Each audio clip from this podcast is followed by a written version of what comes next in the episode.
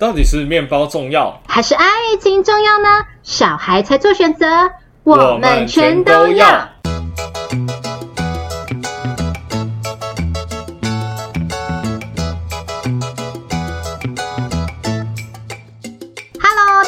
欢迎来到节目《痴痴的爱》第三季第十集。我是立志要成为国民师姐的乐福，我是要立志成为国民师兄的庞德。今天要来谈论的是，谁说不能黑白配？世界上没有什么事能够如此的绝对。曾经有人这样唱过，白天他不懂夜的黑。你却懂得我的美，没有错。白天不懂夜的黑，就像我们这些观众呢，看不太懂最近某某艺人发生的事情。嗯、好啊，先问庞德，你有看过《我爱黑社会》吗？有啊，就是应该说我知道我爱黑社会啦，但是我没有看过他们的节目，嗯、因为我家没有电视，所以我真的不知道。其实乐芙以前非常讨厌《我爱黑社会》这个节目，怎么说？因为以前乐芙最喜欢看一个卡通，叫做《南方四剑客》，就是那个集所有暴力啊、色情啊什么东西的糟糕，你想到的事情都集中在那个卡通。对，对，那以前他不是在那个 Channel V 频道嘛，嗯、而且我永远记得他在礼拜六的晚上十一点的时候播出。对。我到现在还记得，你就知道我有多恨。好，那总之呢，就是他好像我记得他是不在台湾嘛，中配只有到第一季到第七季而已。嗯、然后之后好像是因为好像就是版权，然后而且还有最重要就是好像开始有 NCC 啦。对啊，NCC 开始有了，对，然后他就可以开始严格抓一些有点不太、嗯、不太入流的一些电视节目这样子。所以那后来接档的就是《我爱黑社会》嘛，所以小时候我就一直误会说是因为要播《我爱黑》社会，所以南方四剑客才会消失。就小时候真的很讨厌这个节目，这样子。哎、欸，这样子你错过了很多哎、欸，因为那个时候的少男少女不是都很喜欢看这个节目吗？哦，我爱黑社会或是那个什么什么模范棒棒糖，是不是？对啊，变成是说跟同学少了很多话题哎、欸。对，而且我班上其实有些人会讨论他，而且我记得应该是我国中的时候吧。其实国小反而比较身边反而比较少人讨论这个哎、我们国小好像那时候在封什么五五六六啊什么的。五六六我难过，对对对对对对对，然后一直到国中，我们班上好像有些人会去看这个节目这样子。嗯、那时候我还有点有点好啊，老不是说那时候有点小鄙视啊，觉得说怎么看这种节目这样子。好，但现在没有没有，因为现在就误会解开了，真的是误会一场啦，就真的只是单纯就是因为。我应该要怪的是 NCC 这样，是怪他怪他都他的错。不过说到黑人啊，因为以前小时候对他的印象就是，我记得小一小二那时候很流行一个节目叫做 TV 三剑客。TV 三剑客他在讲什么？就是好像那时候我记得他的主持人三个嘛，就是黑人罗志祥还有欧汉生，就这三个人，他们就有一点像是。以前阿亮不是有一个什么超级寻人节目嘛，对不对？嗯嗯，都是会有人委托他说去找谁找谁。那这个节目比较刺激一点点，我觉得它有点像是。分手擂台的前身的感觉，就是怎么说？里面充满着那种各种八点档，你想不到的剧情都会出现在那个节目里面。我印象很深刻的就是说，因为它里面就是可能会有委托人说，例如说他可能说他，我觉得我的男友或是女友疑似劈腿，他就委托这个节目说去帮我调查这样子。因为那时候就网络就没那么发达，然后征信社可又有点贵啦，这样子，所以想说就委托这个节目。好，那我记得有一次我印象很深刻一集，就是说，我记得是一个男生他委托这个节目说，他说他觉得他女生他的女友怪怪的，就是感觉有什么事情在隐瞒着他，他就怀疑说他就是有什么偷窥他之类的。就最后呢，这个节目调查到的内容就是让我就是觉得很惊讶，大吃一惊。怎么说？他调查这个女生，这个女友啊，就是他其实他的打工的地方在 MTV。我到现在就是零零后的人还知不知道什么是 MTV 的这个地方，这个场所。现在大部分都是 YouTube 吧？庞德，没有去过这个地方吗？没有没有没有，我只有去过 YouTube，没有去过 MTV。啊、哦，我也是，嗯、我也只有去过 YouTube 而已。反正你就想象着就是 YouTube 的前身就是 MTV 啊，这样子。那它里面也是很多那种像那种，就像像那个什么。百事达的感觉，里面很多骗子，然后里面就是可以让你挑着拿去小房间看。对，这个工作人员呢，这个节目工作人员就挑了一个骗子，然后就进去房间，就后来扣扣扣打开门，就那个被委托的那个被调查的那个女友，就穿着一个护士装进来。那那个、哦、工作人员，工作人员很惊讶说：“啊，你怎么会穿护士装？”然后那个被调查女友就说：“哦，没有，因为你刚好挑的是护士片啊，所以我就穿护士装。所以就是这一个地方，这个工作地方就是代表是不是一个很纯的地方就对了啦，就是涉嫌有一些情欲流动的交易。”是女陪看电影。对，你看我小一、小二就看这种东西。我就觉得哇，真是太刺激啦！这样，而且是后面还有一个更更有爆点的，就是说后来发现到，就是这个被调查的女友啊，她跟那个她男友的哥哥疑似有染这样子，所以最后这个兄弟就扭打成一团，就是说你怎么可以碰我的女人啊？这样子，就是剧情就是高潮迭起，一一开始是那个女生疑似。卖淫，然后之后又变成说兄弟抢同一个女人，哇，真是剧情急转直下。对，所以我这绝对这个剧情想说，哇，这 TV 三剑客就是每，我记得每个礼拜六，他也是礼拜六，我都会准时收看，所以我每个礼拜六都很忙。我除了看那个麻辣鲜师以外，还要再看 TV 三剑客。哇，电视儿童。对对对，真的。那唐德，你对于黑人的印象是什么？我对他印象一直都没有很好，哎。怎么说？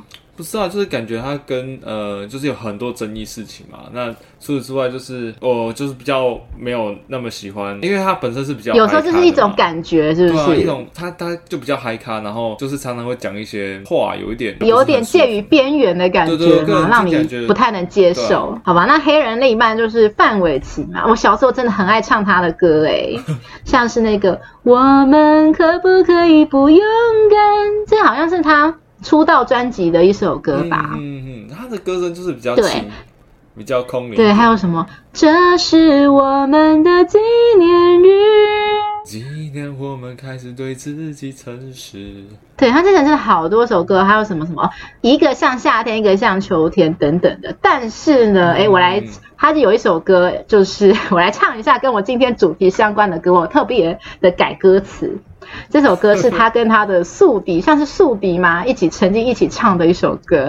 如果我已经不能控制，想要坏坏一次，如果你能满足我一次，不是已经开始接近我们今天的主题了。那我觉得我们就事不宜迟，直接来公布我们今天的主题好了。首先来讲一下这个事情的爆发点，就是在六月二十七号的时候，就是之前的黑社会美眉大牙。嗯，唐德，你对他有一点印有印象吗？大牙没有，因为我只看，我比较知道是鬼鬼哦，嗯、鬼鬼蛮可爱的啦，身材比较好一点。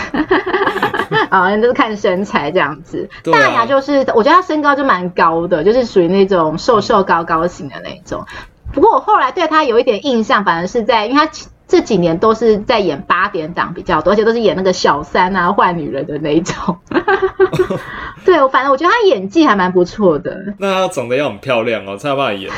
好，她在讲，她就在 FB 就发文，在六月二十七号的时候，她发文说，就是。他之前曾经跟黑人，然后还有一个女化妆师、男发型师，还有他的经纪人，反正总而言之，就是一共六个人去香港的录制某个节目这样子的。那就是很累很累啊。然后这个黑人啊，就开玩笑说：“哎，这么累，是不是很久没有桑吉了呀？”这样子。那通常你可能一个很熟人啊，熟人在你面前说桑吉的，虽然说桑吉的听起来好像是那种有有一点像是介于怎么讲边缘的一个用词，就是有一点暗示。就是如果这些不是一个很熟的人说伤己的，你就会觉得啊，是不是会往一些比较不好的方面想？啊、可是因为毕竟是一个熟人啊，嗯、很熟很熟，所以他想说他可能就是在开玩笑啊之类的。然后后来他们就到饭店嘛，然后他们就一行人就回房间休息。然后这时候大牙那时候好像在洗澡。他洗完澡后就听到叮咚叮咚叮咚，然后就打开门是黑人这样子，然后黑人就说：“哦，我有事情要跟你讨论。”可是大家一开始想说：“啊，我才刚洗完澡，这样很怪吧？”结果黑人就说：“你赶快赶快开门啊！我真的真的我有事情要跟你讲。”就后来的一打开门。就是迅雷，那是叫什么？迅雷不及掩耳。对，他就直接赶快把门给关起来，然后一屁股就坐在大牙的那个房间的床上，这样子。庞德，你对于一个可能比较，假设哈你今天在房间休息，那你的一行人可能男生有人。就直接打开你的房门，或者直接在你的床上坐下。你是会有洁癖的人嘛？因为我知道有些人可能会有洁癖，会觉得说、嗯、啊，你可能早都还没洗就坐在我的房间床上，可能会不开心。你会吗？我还好，我还好。我是会觉得有点怪，可是可能还不到于在意的程度啦。我有认识到家人有有一个亲人，他就是只要。没洗澡碰到他的东西，他抓狂，会跳起来、啊、跳起来那种。嗯，我也有碰过，以前我记得我好像毕业旅行吧，跟我一个蛮要好的朋友睡同一张床上，但是因为那时候我可能有不小心碰到。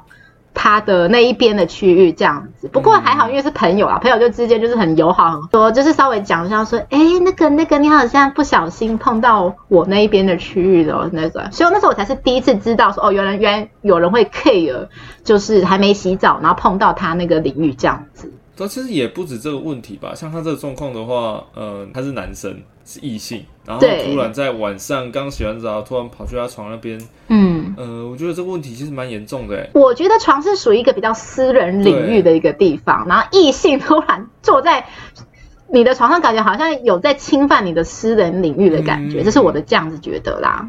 对啊，这个大牙就说，这个黑人继续延续了桑吉爷的笑话，就是我们刚才讲说，其实桑吉爷就。听起来就不是一个这么顺耳的一个东西了，除非在熟人。可是他一直延续这个笑话，一直不断的往这个，我觉得已经开始有点在往不同的地方在进行的感觉，感觉只是单纯暗示了，因为他后来讲的那些话老讲真的不太好了。嗯。然后这时候他这个他说黑人就有点试探性的拉着他的浴袍等等的。这时候大牙就开始觉得有点不太对劲了，就既然黑人说什么，他说：“哦，你又没试过啊，试过了搞不好你会喜欢。”这到底是什么心态啊？就是我觉得不管是对于在什么样的情况下讲，都不是 OK 的事情，除非是那种妈妈对于那个小新的妈妈美啊，对。小新说：“啊，你又没吃过青椒，你又没试过，搞不好你会喜欢吃青椒的这种感觉。”他讲好像一副是这种理所当然的感觉一样。就是就是，我觉得是场合地点啊，跟当时的就是。老讲已经很晚了，大家都要休息，可是他突然蹦出这这句话，我觉得这已经不是场合地点问题，是已经他说那个试过，就是很明显他已经在刺探那个边缘了。他说试一下，啊，到底是试一下什么呢？他我觉得他已经非常暗示的非常非常的明显的这样子。对啊。然后所以后来啊，黑人甚至还说出又来一句名言佳句，他说：“哦，没办法啊，你范范姐就不喜欢这种事情啊。”天哪，就是还扯到说，我觉得你自己有私人的欲望，就自己。坦白讲，你也扯到另一半说啊，有些很多人会说啊，我外遇是因为我另一半都不给我啊，我外遇是因为另一半对我很凶，什么样怎么样之类的事情。其实我这边就有认识一个朋友，嗯，他跟他老婆就是因为他老婆是完全信任感啊，两个月只能给他来一次这样，然后本身他对性的需求就很大，所以他老婆就跟他讲说，你先出轨没关系，不我不要知道就好，所以他就到处跟同事约啊，都跟谁约啊。但我觉得这不是可以拿来当借口，然后当初为什么要在一起？我觉得我们退一万步好来讲好了，可是至少说你那个同事跟你那个跟他老婆是说好的关系嘛，是有沟通过嘛，对不对？那。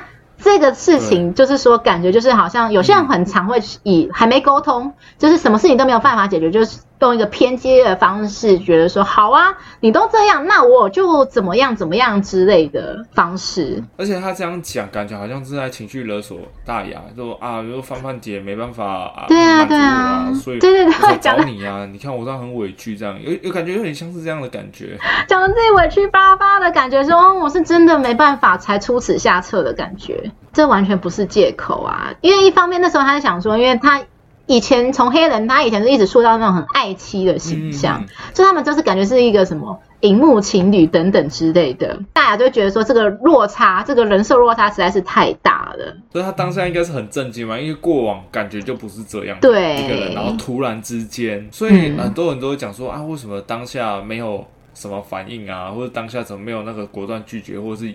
延迟拒绝，其实会不会是他当下也被吓到了？我觉得是不是有这个可能？对，因为很多人事发当下，很多人都会说啊，你怎么不直接了当拒绝啊？就是 say no。可是你当下是真的是一片空白，觉得说就是平常就是可能大好人、好好先生，怎么会变成一个就是斯文败类啊？什么衣冠禽兽等等的东西？对，所以他事后就是在整个提出来说，呃，就是在过了这么多年，嗯，十一年前嘛，这十一年前，他现在提出来这个，这就趁着 Me Too 这一波提出来之后，嗯、呃，其实有引起很大回。想，呃，不是还有人就跳出来帮他说话？有些人可能会帮他摆平，说有些人可能是一时之间意乱情迷啊，一时之间怎么样？可是你知道后面细思极恐，就是说，因为大牙有说，就是后来因为在推脱之下，黑人就是才离开，因为大牙就说哦什么，我朋友快要来找我啊什么之类的，结果后来。嗯黑人离开后又返回过来，他就说：“你可不可以给我挤一点卸妆油油给我，不然我怕在电梯口碰到其他人。”就是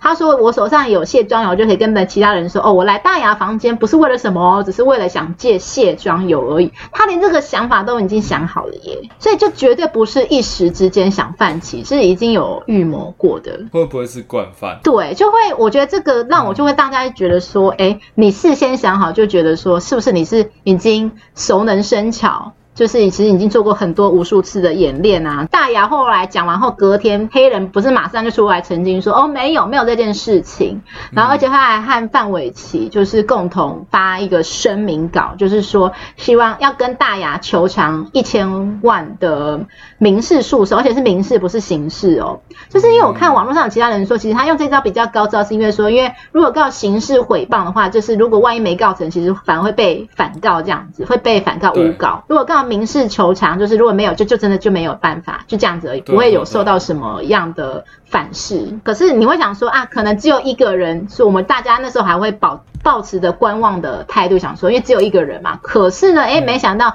马上再隔一天，就是这个发声明稿的，再隔一天，马上就有第二个受害者出来了，就是郭圆圆。就是那时候他是黑人说他有一些衣服的品牌东西想送他嘛，因为那时候他其实。爱妻的形象还是维持的非常好，而且那时候正值范范，就是他的老婆范范怀孕的时候，因为通常怀孕嘛，然后可能就觉得说，哇，他的形象又充满一个父爱的形象之类的。他说，所以虽然他们的之间的对话出现过一两次，就是说黑人会说啊，你传自拍照给我啊，这我就觉得说，感觉他没有把分际做很好。没有，通常对于你已经有男女女朋友的人，你还会在对于你的异性。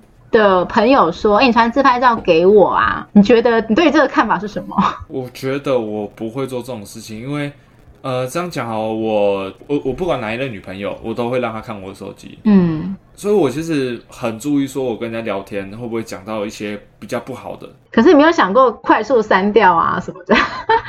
因为另外一半一定会看到。我都会让对方看，然后这样我觉得这玩笑开开的也是有点过头，这也是还蛮奇怪的。照，这感觉都怪怪的啊！要照片不会自己去网上看一些美女照片就好了。对，那因为说通常我们就是这些受害者都会觉得说，哎，平常是熟人嘛。然后他可能会觉得说，而且他的形象又很好，会想说他可能只是在开玩笑，就是可能自己也会心里面替他开脱这样子，会想说啊，可能不是这个意思啦。所以从这个事件过后，真的就是要提醒大家，就是如果你真的觉得不对劲，就真的是不对劲，就是依循着自己新的想法走，不要就是想说替。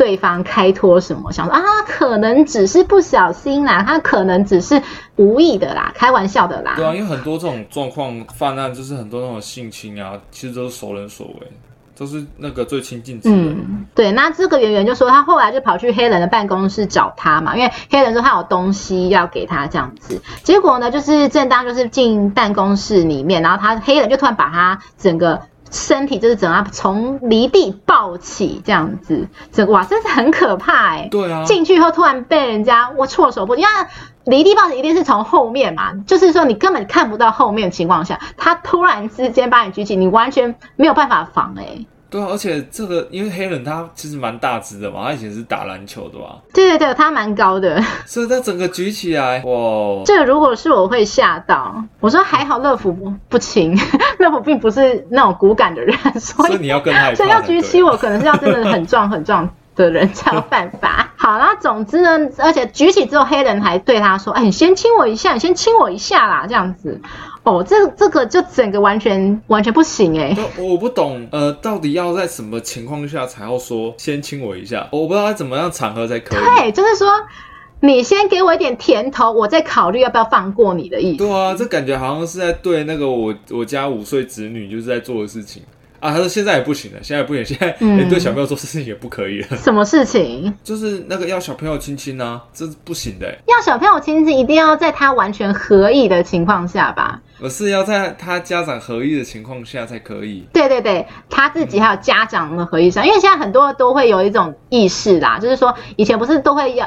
觉得说看到小朋友就是亲戚会给你捏一把脸啊，说啊阿哥亲姐之类的。对啊，脸贼。对，可是其实很多父母在旁边看，就是就是不管他小朋友有没有觉得不舒服，会觉得说啊碍于亲戚的的面子还是什么之类的，就是不好意思拒绝。不过就是后来他这个圆圆他后来真的为了想要赶紧离开那个状况，他真的有亲了他脸颊一下。夸张哦，就用这种方式让受害者就是在逼不得已的选择下，就是选择。那一个伤害比较小的那一个，对啊。虽然我觉得对伤害对受害者来讲，就是两个方式心理层面都非常的大。对啊，对啊，对啊。而而且说真的，他会不会就是有一种错觉，就是说其实这个女生是可以有机会的，嗯，因为这件事情。所以他后来不是还有再有另外一次吗？对对对，后来他说好像黑人说又要去工作室拿什么东西的，可是他后来发觉说他去的不是一个地方，而且而且是去的是一个家。家还是黑人的家，那汉黑人和范范的家。嗯，结果后来黑人说：“好，那你你喝个饮料，喝个饮料再走啊。”结果饮料来了，是 whisky 啊，饮料是 whisky，这个会不会太夸张啊？对，你会对于就是异性朋友来访，除非他真的是一个酒后啦，还是什么，还是一个非常他主主动跟你说想喝酒。如果他没有说想喝酒情况下，你会主动给异性酒来喝吗？而且更何况他已经结婚了，然后就这样子拿走出来。我个人觉得说，这个是不是有一些暗示，或者是有一些想趁机做什么的？嗯，对，而且他文章说黑人就是又用同一招，黑人不是什么，他不是刚才讲说什么，他最爱用说你先干嘛，我再干嘛的事情。嗯、他说哦，你先喝完酒，你先喝完酒才能离开哦。所以后来圆圆在被逼迫的情况下，就是只能无奈的喝了一大口，然后说黑人笑得很开心这样子。天哪，好夸张哦！然后后来他还有对他伸出魔爪，就是又是继续又抱着他等等之类的。他就说他看起来黑人很像在玩闹，可是其实他已经非常非常的害怕。对啊，而且重点是他后来把他抛到一个床上，而且你知道黑人说什么吗？然后他说：“哦哦，这个床不行。”然后后来抛到另一个床上说：“哦，这个床可以。”也就是说，他说他那时候下意识是觉得说，那个说不行的那张床一定是他跟。范范的主卧室，我听完这整个故事，感觉会不会他已经是惯犯？就是范范其实也知道这点，我们就就真的是无从而知啦。只不过我是觉得说，因为女生对味道很敏感，哦，对，真的。所以，如果如果今天他会说这个床不行，就是会不会是有被抓到过？哦，我不知道，我不知道。只是不过，我是想提起一个之前我知道的事情。反正这个是新闻都有爆出来，然后大当事人都有侃侃而谈呐、啊，嗯、所以觉得讲是没问题。就是像之前 Kid 跟许维恩嘛，对不对？对啊。他们之前不是分分合合？那其实大家都知道，Kid 那时候就是不断的偷吃、偷吃、偷吃嘛，没办法。嗯、就是即使许维恩再漂亮再美，但那时候 Kid 的那个心还没有收。还没办法收山这样子，管不住，管不住下。对，然后那时候好像就有其中一个跟 Kid 有发生关系的人，就是说那时候他好像跑去 Kid 跟许维恩的同居的家，然后那时候呃，他们本来要在。那个某一张床上坐，然后 Kid 的时候不行不行，就是这一个是恩恩的床、嗯、不行。对啊。爸爸说：“哎、欸，你们这些偷吃的人还懂得要插嘴这样子，还是说他们有一个，就算他们知道他们在做，他们其实知道自己在做不 OK 的事情，嗯、所以他们还是有一个愧疚的心理，是说他们唯一想让自己心里过得去，就是不不要在这个自己的。”正宫的私人领域里面做对不起他的事情，我个人觉得只是怕被发现，因为你如果是在床上，哦，你觉得是怕被发现？好，就是一定会发现说有在床上。可是如果其他地方啊，家里有什么味道，就是说、嗯、哦，带朋友回来，对吧、啊？就就比较有搪塞。可是带到主卧，这就有一点，嗯，很很难去很难去有。确实啊，因为其实毛发很容易会掉在床上，毛发还有气味啊。真的很难骗过女生的鼻子跟眼睛。哦，你现在讲，因为我那时候当初以为只是觉得说，他可能就是为了他那个了不起的那一丁点的愧疚感，觉得说他不行，不能在他的这个私人领域面做背背着他做不起的事情。结果你现在一讲，我觉得也有另外一个道理。想得太简单。他其实。纯粹可能也有可能只是不想让自己被发现。好，那总之后来圆圆就是因为后来就会开始哭了嘛。那哭到这可能真的就是黑人觉得哦，好啦好啦好啦，就不跟你闹了，就让你回家这样子。嗯、这大牙跟圆圆这两件事情都听起来已经非常的可怕了，我就觉得开始毛骨悚然了。对，对比他的反应啦，因为这真的是我们很多 Me Too 事件里面，像我们 Me Too 事件总共有最一开始的许杰辉嘛。然后再来佑胜啊，黄子佼、NONO、炎亚纶，啊最后来到了黑人陈建州。他们每一个人反应不一样，像许杰辉那时候第一个受害者爆发的时候，是那时候只是单纯觉得说啊，可能就是他开的课程有一些疑虑，所以他那时候是只对于他。开的课程有疑虑，就是说抱歉。结果后来第二个受害者出现之后，他才说：“哦，我要退出演艺圈。”这样。对，其实有看前面几个，嗯、就是呃黄子佼，然后还有 NONO，他们呃几乎都是先说退出演艺圈。呃，NONO 是只是暂时，然后说他是暂时，不是完全退出。然后黄子佼是他没有道歉，他说：“嗯，对我就是这样子啊。”然后开始讲说：“我因为我小时候发生的那些事情，所以才会导致我做这种事情。嗯” 就是可以讲，我小时候因为很穷，所以我长大后才会一直很想偷钱，没办法。嗯，我只是觉得对于他做这个行为很不解，觉得说，那你就认错嘛，那你我还要扯一些其他人也有，可是我没有的事情就。对于他这个行为，我自己是个人蛮讶异的，因为必须讲黄子佼，我一直觉得说他从他以前访各个访谈，觉得说他是一个风趣幽默的人，然后应该 EQ 应该也会很高吧，我一直是这样子觉得。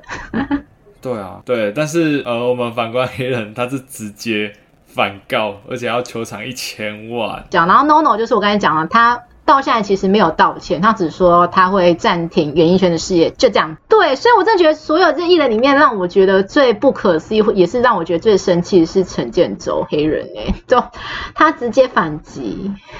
而且他之前不是就是反霸凌大使嘛，就用这种求偿一千万。老实讲，如果他真的胜诉了，大雅绝对付不出来。一个一个小女生就这样。对啊。可真是有没有发生不知道，嗯、但是就因为这一句话，可是我们也知道说很多事情到法院上不一定是是真的事情就能够得到法院对判决。对，因为其实事情到现在目前为止应该有三个受害者，刚才两个嘛，然后第三个是另外一个黑社会美眉叫妖娇的，这个我就完全没有听过，可能是二代、三代成员之类的吧。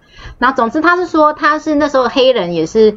邀请他说：“呃，你看我床这么大，可以睡这边啊之类的，就像杰哥一样。就是我不觉得这是一个已经有老婆人还可以说出这种玩笑话哎。”对啊。像有人帮他护航，说他就是喜欢讲这种有点擦边球的烂梗啊。对，我记得是他前经纪人。不行，我觉得我我的另一半就已经跟我交往了，还说出这种话，我会完全没办法接受。对，因为其实对于黑人这些事情，我们就已经没办法了解，就是没办法理解怎么会做这些事情。那他的老婆范玮琪，我。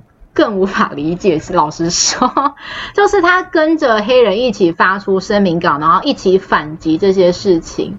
我不知道他是他是为了想要怎么样，还是他为了想为了想要粉饰太平，还是非常，还是说他是真的非常非常相信他的老公这件事情。对，因为我看其他其他的另外一半啊，就是、嗯、呃，我我知道这件事情，那我这边我们不会逃避，我们一起面对。对，像那个佑胜的老婆嘛，还有那个黄子佼的老婆，都是后来就是事情发生了一两天，就是有出来跟大家道歉啊也没有完全否认，但是也没有说就是就是还也是虽然是自立一般，但是也没有完全否认这件事情，嗯、但是。呃，范范范玮琪跟黑人这这个状况，他是完全否认，严词否认。嗯，我觉得这个事情刚爆发出来，我反正就是一开始其实是有点怜悯范玮琪的，就是啊有这个老公，嗯、结果后来他发这个声明稿，就是那个怜悯心我完全收起来耶。对啊，完全觉得可怜不起来，嗯、我就觉得说是很值得探讨，就是像我之前听那个丹尼表姐的 podcast，他说就是很多杀人犯的另一半就是。在他们知道杀人犯，他们的老公杀人犯就是做出一些违法事情，通常会有三个反应。第一个就是可能会觉得谴责他，当然会觉得不可思议，想要大义灭亲的，这个是最理想的状态啦。然后第二个就是他他知道这件事情，可是他选择装作没看见。嗯就是你，你用你的，不要来干扰到我就好了。然后第三个就是最无法理解，就是选择一起下海，一起跟着老公，像就是做一些犯法事情，像很多的那种什么，可能老公是恋童癖啊，他就帮忙去物色小朋友送到老公面前，这个是我觉得最恶心、最无法理解的。就是帮助老公去伤害别人，对，就助纣为虐。对啊，其实我觉得他们现在这个状况，感觉因为他们两个是透过夫妻恩爱这这种这样子的那个一个形象。然后去外面，呃，不管是赚广告费、代言费，或者是维持他们演艺的事业，那对他来讲，形象真的很重要。会不会是因为形象问题，他不得不选择妥协呢？嗯嗯。其实有可能，就是可能，也许。他真的知道，可是因为没办法，因为他不是九月要开演唱会嘛，都已经期待这么久，因为他好像已经好多年，就是自从那个二零二零年嘛，那个口罩事件，就是骂苏贞昌，就是他讲他骂他什么，这是什么臭流氓的行为，从那个事情他的观感就已经一路下降了嘛，然后所以好不容易他有一个重新复出的机会，结果被她老公就这样硬生生的破坏。他我知道他可能也许从一开始的可能伤心难过、愤怒不甘，然后。到最后觉得说，是算是一种妥协吗？比如说，他可能要为自己留后路，他觉得说，可能两个人之中必须要一个人，至少还可以继续生存下去。范玮琪她后来就是发出声明说，她觉得老公是正直的人啊，因为郭圆圆说她她老公会喝酒，她说其实我老公是滴酒不沾，而且她说在家中的时候，就是她怀孕的时候只有出门五次，就最后，通通都被中国的网民，就是微博上的中国网友。通通揭发说根本就不是这回事情，就是因为看到他。他这不就马上就被啪啪打脸，就很多照片都是可能黑人啊，然后拿着酒啊，然后还有就是范玮琪，就是怀孕的时候很多张出门的照片，就是不止五次啊，对，然后就是还有什么不具名的海产店老板说他们一群人喝了二十多瓶威士忌，哎，黑人真的很爱喝威士忌，哎，我突然觉得发现一件事情，之前不是还有采访说黑人说说含把威士忌含到嘴巴，就是说平常不喝酒啊，然后含了一口说哇天哪，整个人都热起来了，他喜欢热起来感。感觉是不是？绝对有喝下去吧，热情如火这样子。然后后来就是 Makio，就是后来又扯到 Makio，因为他们不是那群人，就是范玮琪嘛，黑人，然后大小 S 帮啊，Makio 这些都是好朋友嘛。Makio 一开始很好笑，就是说，哦，他一开始是觉得抱持一个中立的观点，说，呃，黑人以前呢、啊，就是喝完酒后啊，就是会到处亲我们这些好姐妹，但是他就把她当做好姐妹这样子。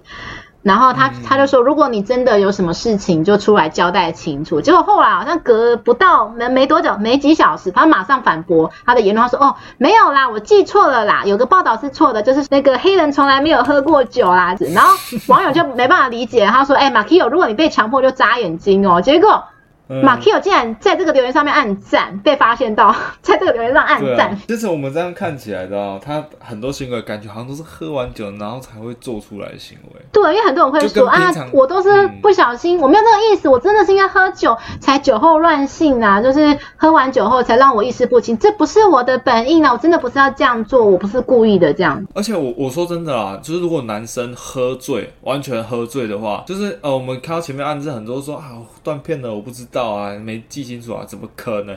男生完全断片的话，是完全硬不起来，连功能都没有，只会想要倒头就睡，就是完全就已经没有想爱爱的欲望了。喝醉，所谓喝醉断片，是真的只想倒头就睡。呃，我觉得关于喝酒这件事情，其实乐福有一个隐藏在心里面很久很久事情的小秘密，要跟大家讲。天哪，我觉得有点沉重哎、欸。嗯、大家如果正在做一些开心的事情，可以先按暂停啊。如果你你可以等，就是开心完的事情过后再来听。天哪。到底什么什么事情让你觉得这么？就是在很多年之前。那时候我单身，然后有用交友软体，然后那时候就有配对到一个男生，他那时候就是说他刚好就是住在我家附近，他不是台北人啊，就是说租房子住在我家附近这样子。但那时候我们后来有出来呃约会吃一次饭，但后来就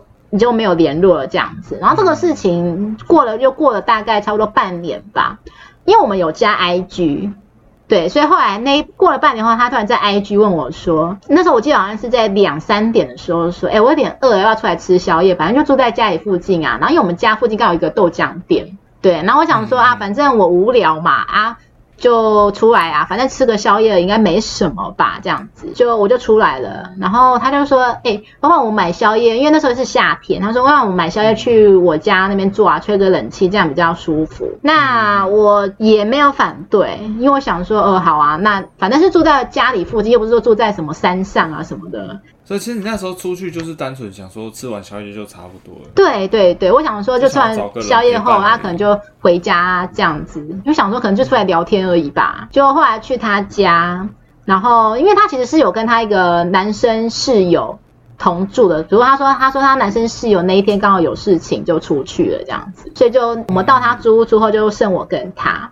然后我们一开始就在那边看电视啊，吃东西这样子。他说：“哎、欸，要不要来玩个游戏这样子？”我说：“他什么游戏？”他说：“我我们要来玩那个喝酒啊，看谁比较快把这个喝完。”他就拿了一瓶威士忌出来，其实威士忌稍微剩一些些，其实又是威士忌。对。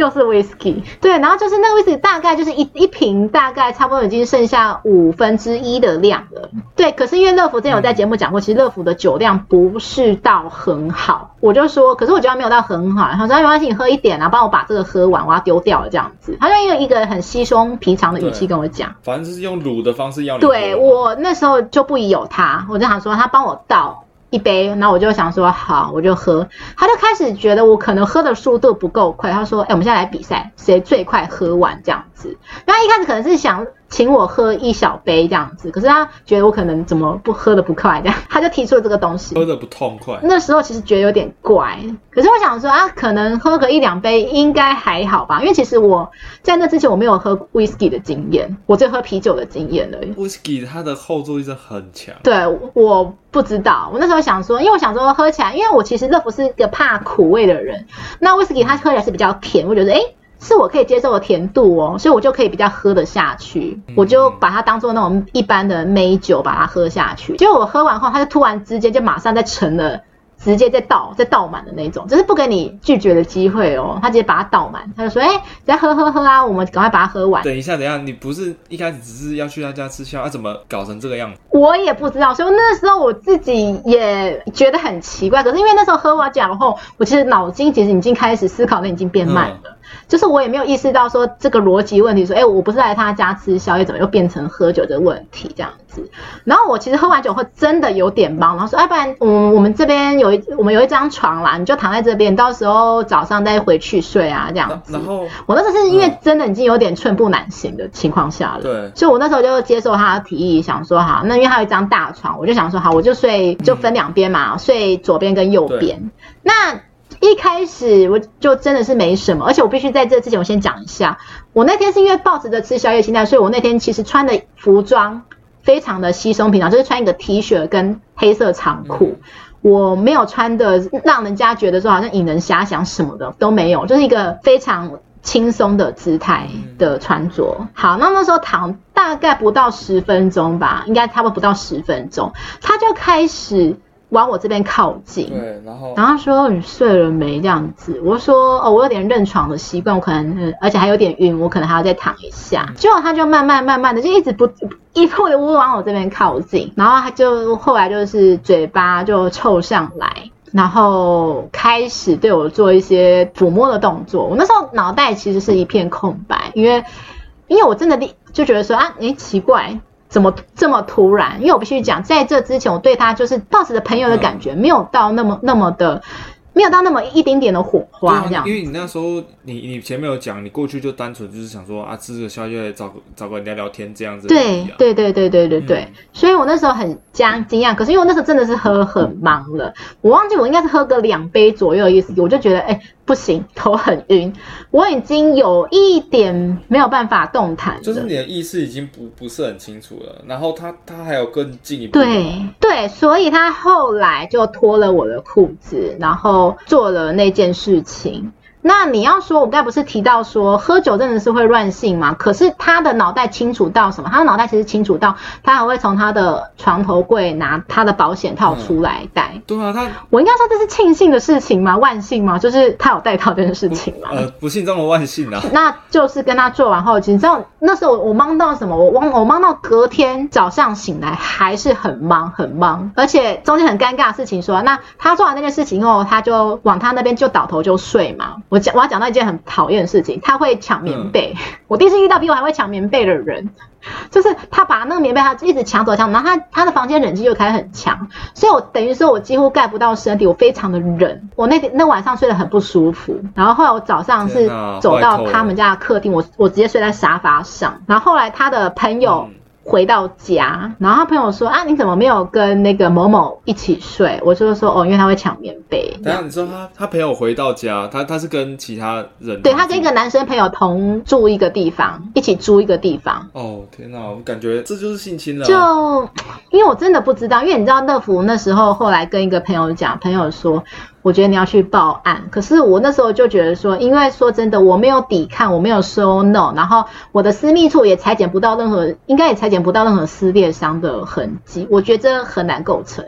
不会不会不会不会，我不会裁剪得到，可以裁剪到他的 DNA 讯息，就是因为他一定有碰触，然后包括就算戴保险套的话，他、嗯、还是会有一些体液流出来，那个裁剪还是有机会，他只要裁剪到 DNA 片段就够了。其实我觉得说他这个呃，为什么我说是性侵害的部分的话，性侵害里面有一点就是他只要用手摸就爽，哦、用手、嘴巴或者是性器去碰触另外一方的性器，就是包括肛门、嘴巴。或是呃胸部，这都这全部都算，都算是性侵害。因为我会非常害怕说，重点是可能没有抵抗的痕迹。因为我记得以前看那些报道啊，就是很多法官都会因为没有抵抗的痕迹就判就是无罪之类的。可是他们说没有抵抗的话，有一个前提啊，是意识清楚的情况下没抵抗啊。可是你当下是已经意识不清楚的，嗯、而且。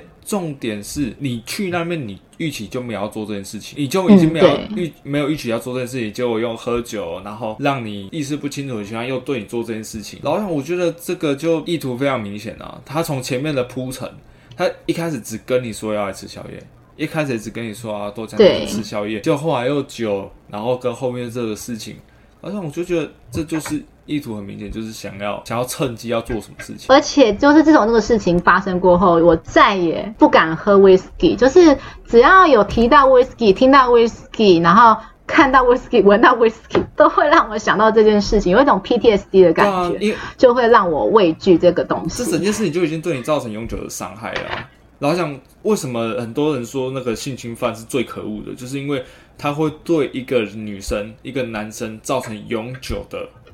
呃，精神伤害，比如像我，呃，之前就是在酒吧，我之前在酒吧也有被性骚扰过。嗯，那时候是是怎么样性骚扰？我在喝酒，那时候跟其他女人聊天，然后就有一个男生在打扰我，然后就走到过去，我很不耐烦，就我现在就是要跟美亚聊天，就是想要趁机要个赖啊，或是有个什么美好的夜晚啊，结果他就一直跟我聊天，一直跟我拉塞，然后就是说，哎、欸，你长得很帅啊，为什么？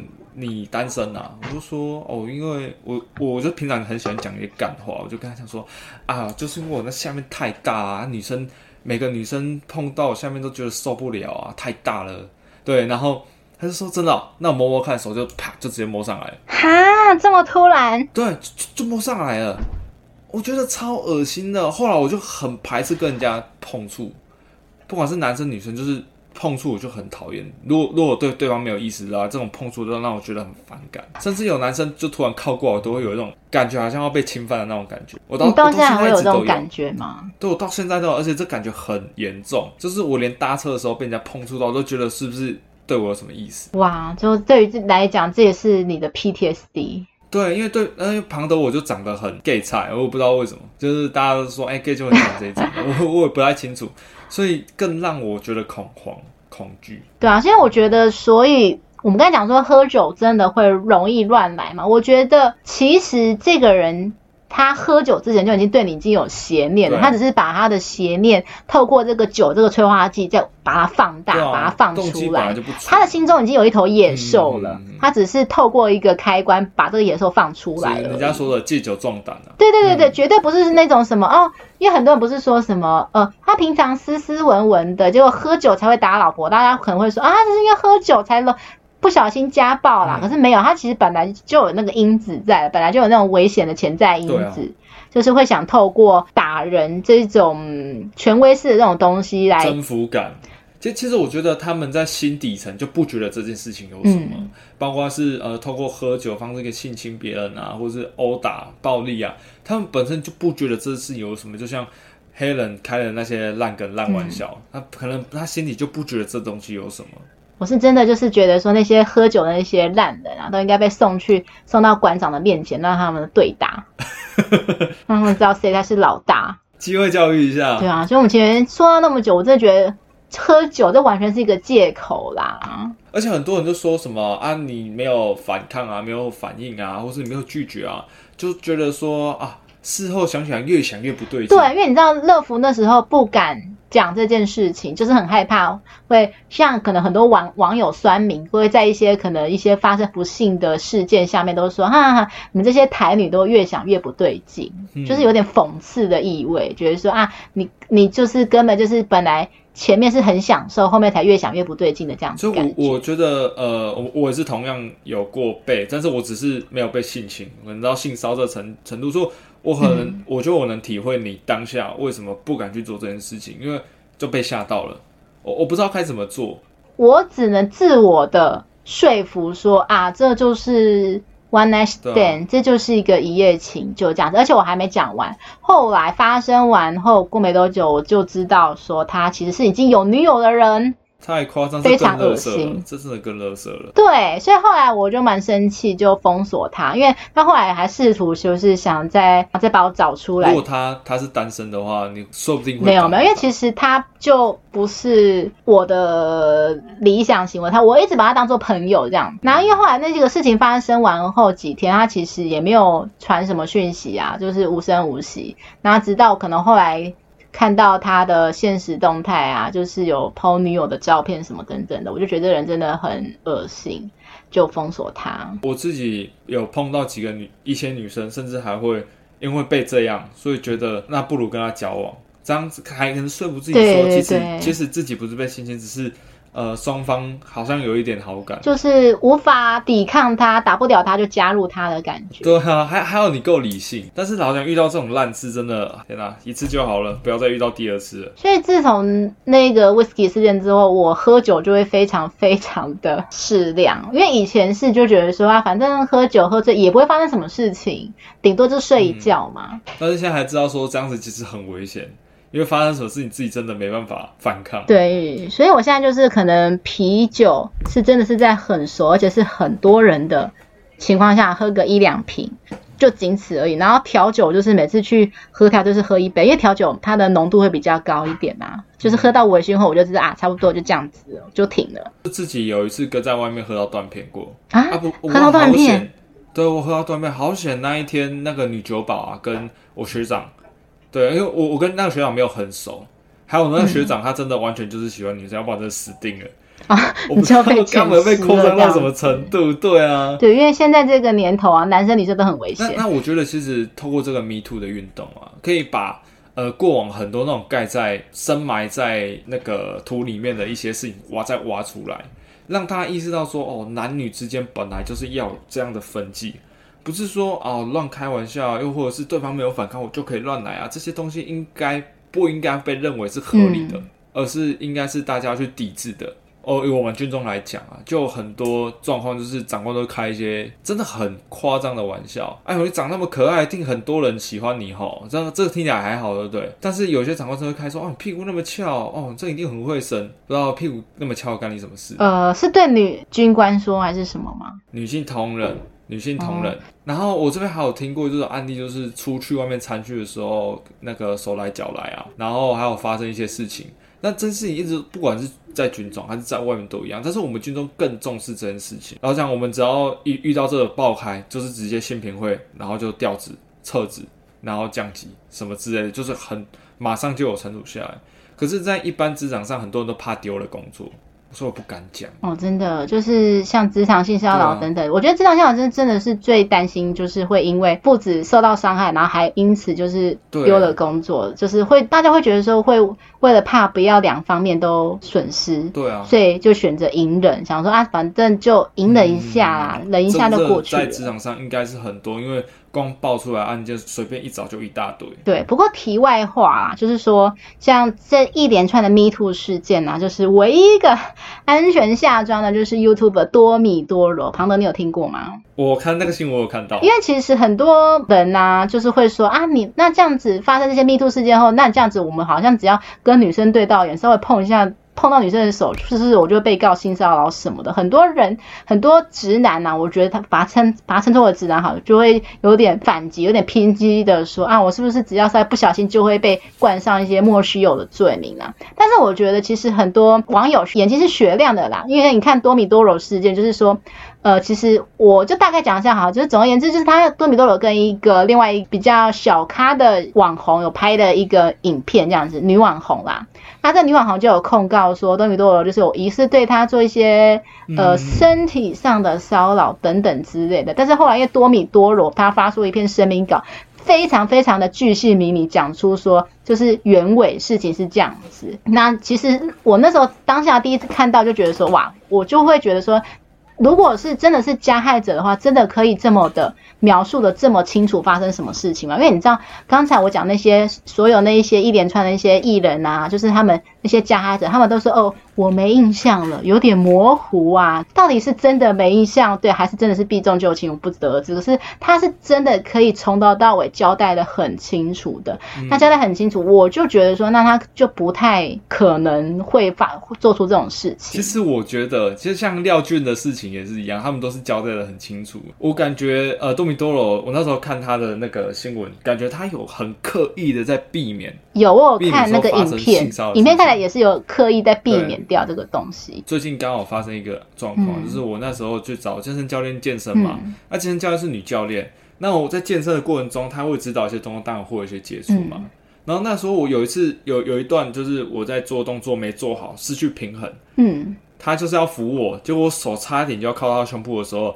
我一稳定下，我当下直接手就说：“赶快伸回来，赶、哦、快伸回来。”真的，因为我真的很害怕，说我今天、哦、我不知道，因为我跟这个教练也不熟，嗯、那我真的碰触到他，如果说对啊，就是不要瓜田李下，对，我自己也会很害怕。呃，人都是有欲望的，那如果你真的有一些情欲流动，想要得到释放，那你就像我们的唯一清流。陈松勇北北嘛，他就是说啊，我都花钱买的啦。不不是建议大家去花钱呐、啊，但是如果真的真的有那个欲望在，那真的没办法，也不要去做不好的事情，宁愿花钱去做。那至少双方是合意的嘛，对方也知道说啊，我就是拿钱办事嘛。对，就是不要去想说啊，我有那个色系，可是我又不想花钱，那只好来抓一个人来，就是抓一个倒霉鬼，伤害到另外一个人。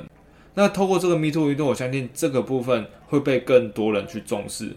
更多人去呃思考要怎样去杜绝这件事情的发生，也让那些呃受害者能够得到一个最合理的一个补偿。好的，在下一段我们将会介绍跟今天主题相关的美食。在介绍之前，请大家动动手指头订阅节目《吃吃的爱》，并且分享给为了爱情烦恼的朋友，跟不知道下一餐吃什么的朋友。如果你喜欢我们的内容，希望大家可以抖内我们小小金额，请我们喝饮料、吃鸡排。抖内金额到三百九十九元，我们会赠送节目专属的图案的环保杯提袋。请大家多多支持我们，你的小小支持是我们创作的动力。最后，麻烦苹果的用户给我们五星好评，跟节目底下留言，告诉我们你对于最近 Me Too 事件的各种艺人出包的想法。你觉得谁最让你跌破眼镜？那跟主题相关联的美食是什么呢？黑白切。为什么是黑白切啊？因为我们刚才不是唱黑白配嘛，所以我就想到那就黑白切吧。就这样吗？就这样吗？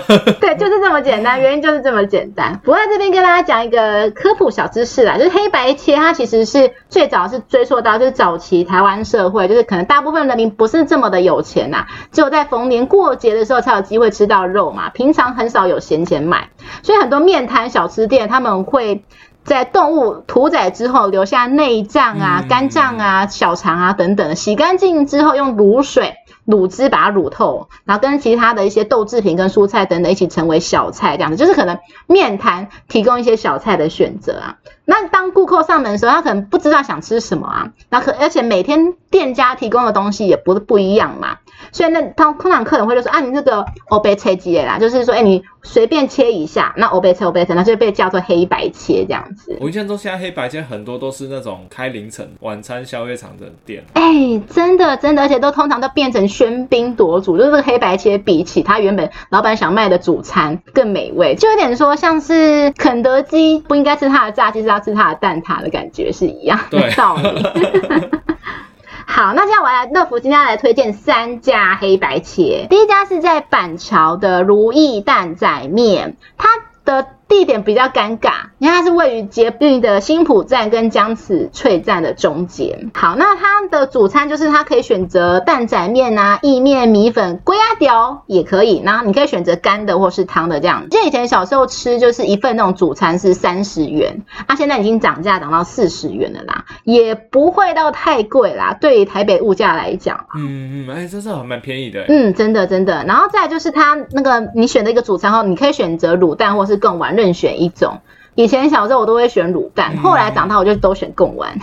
好，不过它的小菜真的才是重点，因为我小菜我第一名，第一名一定要推荐它的海蜇皮，它的海蜇皮是我走透透全台湾吃过最好吃的海蜇皮，这么厉害，调味也是最棒的，真的超厉害。因为你知道，其实，在那种婚宴场合，或是在那种吃那种板豆啊，它的海蜇皮都是调的比较酸，嗯，对，就是单纯的酸。纯粹的酸而已，可是他这家的海蜇皮，它就是开胃啊，就是拿来当开胃菜。可是这家海蜇皮它是有加蒜头啊，就是它的蒜香味比较浓，而且它海蜇皮很脆，超脆，它很大份，然后那个小黄瓜也切的比较大片一点点，就吃起来就是非常的满足的感觉。虽然说它一份要价不便宜，它一份一盘要一百元。可是它真的很好吃，我真的强烈推荐。然后第二个就是推荐它的鱼卵沙拉，就是鱼卵，它把它切成一片一片的嘛。小时候我都很爱吃这个鱼卵。然后再来，还有它的特色是豆腐。它豆腐跟一般小吃店豆腐不一样，一般小吃店豆腐可能就是什么板豆腐或油豆腐，可是这家的豆腐是寒天豆腐，就是吃起来像果冻一样咕溜咕溜的感觉，好特别哦。对，那时候第一次吃超特别，嗯、然后上面还会撒那个柴鱼片加淋酱油这样，然后最后就是鲨鱼烟，如果你敢吃鲨鱼烟的人可以点啦。哦、我超爱吃鲨鱼烟的，真的啊，哇。对，因为好像很多哦，黑白切都有鲨鱼烟，嗯、对不对？对啊。好，那再我要推荐第二家胖老板诚意肉粥，这家店非常的特别哦。为什么呢？嗯、因为你像刚才庞德不是有提到说，像黑白切有些就是变成说它营业的时间比较晚嘛，对不对？这家诶，它其实是一个宵夜美食，它一天只营业三小时，只营业三小时。对，因为以前不是有一句广告词吗？我一天只睡两小时，诶，这家店是一天只营业三小时，这样。这跟那南意大利啊，那边很很多的观光景点，他们的店都是开三个小时，跟这家店一样啊？真的假的？对啊，开三个小时，心情就对啊，就跑去游泳了。哦，真好，我也想要过这种生活，一天只工作三小时。好，那这家店它是位于在台北的捷运松江南京站，不过它稍微要走一下，大概十分钟的路程啦。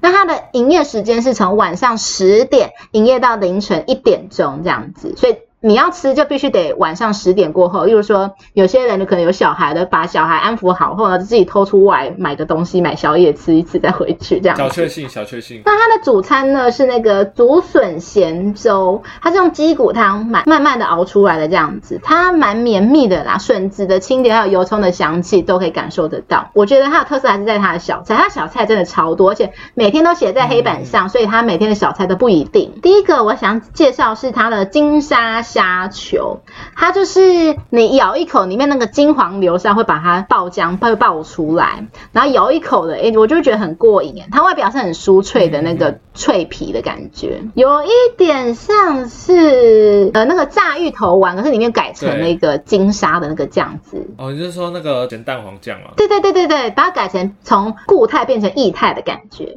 变成说咸蛋黄味道会那个充斥你的口腔。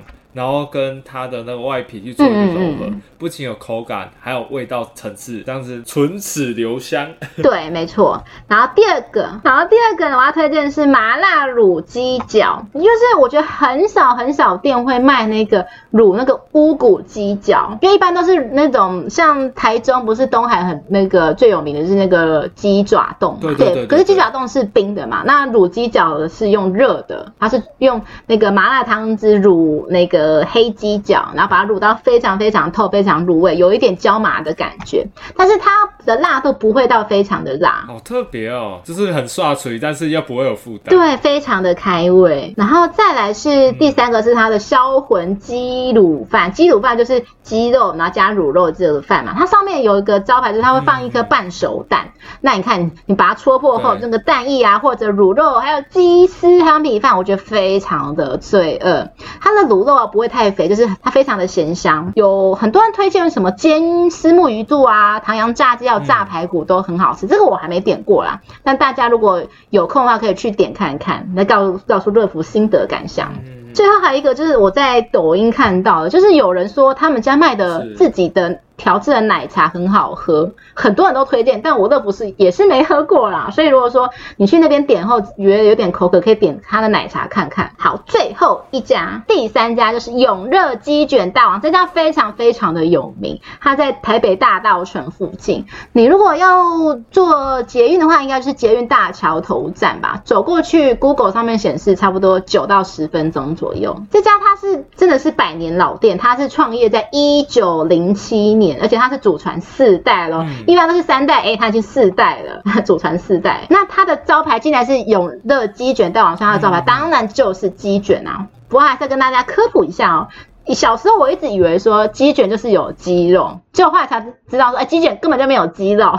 为什么叫鸡卷呢？因为以前又是在那个物资比较匮乏的年代嘛，就是人们会把一些剩余的食材把它凑齐，把它卷起来。那这些东西很多很多嘛，所以就叫鸡梗。给就是多的那个台语嘛，那就很把很多东西，啦对对对对，就把很多余的食材就是 gay 更，所以要叫起来叫叫起来，然后后来就把它国语翻译成鸡卷这样子。它这家是用豆腐皮去包覆那一馅的，因为有一些以前有些人好像是用那个这个什么猪肉，不是有一个什么猪都里面那个网嘛，猪网。把它弄成，把它当做皮，把它包起来嘛，就是有点像龙凤卷的那个做法。不过这一家是用豆腐皮，比较不太一样，就对了。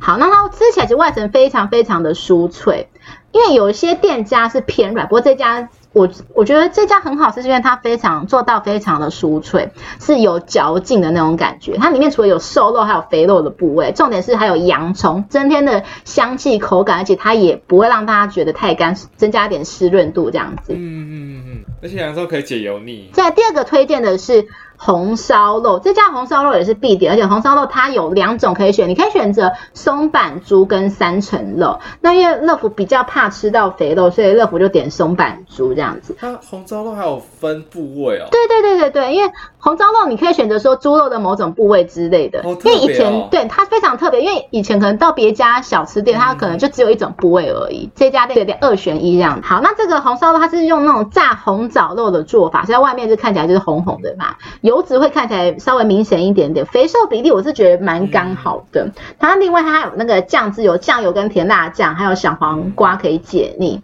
那如果说你想吃一点主食的话，它有土豆鱼羹啊、干面，还有香菇肉粥。等等都可以选择。好，以上三家就是乐福推荐的三家黑白切。好，那现在换庞德，你要推荐几家呢？刚刚乐福你推荐的都是呃晚上宵夜在吃的嘛，我要推荐的是早餐吃的黑白切。早餐要吃黑白切，哎、欸，我有听过，好像台中人喜欢这样子，对不对？呃，不是台中人喜欢这样，是台中人喜欢轻吃清粥小菜啊。但是清粥小菜就有分很多种啊。那我这边讲的是台中三代的古早味肉粥。